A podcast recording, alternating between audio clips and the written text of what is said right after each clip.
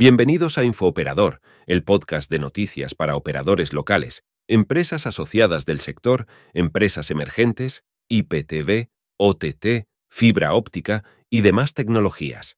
Sin más, damos comienzo con la primera noticia.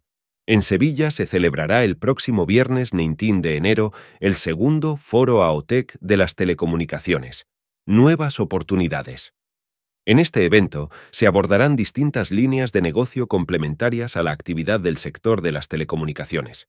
Además, se llevará a cabo la jornada Hash Somos AOTEC, haciendo equipo en la tarde del jueves 18. Otra noticia interesante es que la CNMC ha aprobado la venta de la firma española de infraestructura de red Evolucio Business Connectivity a la empresa Lintia. Esta operación supone una alianza estratégica entre ambas compañías para reforzar su presencia en el sector de las telecomunicaciones.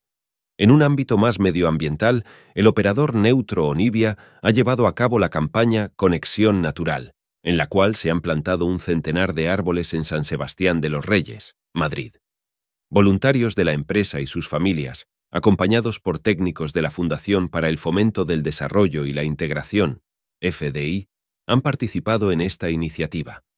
Siguiendo con el tema de la energía, la CNMC ha actualizado su página web sobre el sistema logístico de hidrocarburos líquidos en España. En esta actualización se detalla cómo se transportan y almacenan los carburantes y otros productos petrolíferos antes de llegar al consumidor o a los puntos de venta. Pasando al ámbito de las telecomunicaciones, se destaca que la banda ancha fija es un servicio cada vez más adoptado en los hogares españoles.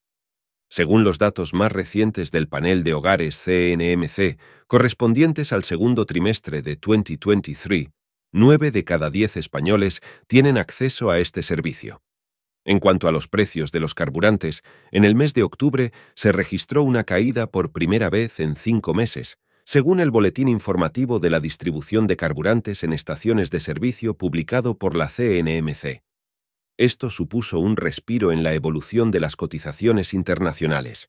El consumo audiovisual ha experimentado grandes cambios en los últimos tiempos, con un aumento en el uso de plataformas de pago para ver contenidos online. De hecho, en dos de cada tres hogares con plataformas de pago se utilizan más de una de estas plataformas, en cuanto al envío de paquetes en la Unión Europea, la Comisión Europea dispone de una herramienta llamada Parcel para calcular el coste de enviar regalos de Navidad desde un país de la UE a otro.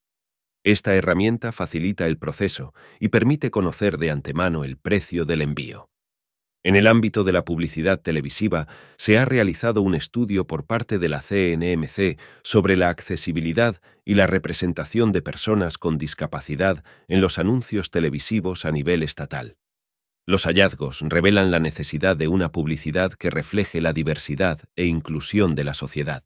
Por último, respondiendo a una pregunta frecuente, la CNMC ha aclarado que las comunidades de vecinos y microempresas podrán seguir beneficiándose del precio regulado de la electricidad, PVPC, en 2024. Con esto finalizamos el episodio de hoy. Les deseamos una feliz semana y nos escuchamos en el próximo episodio de Infooperadores.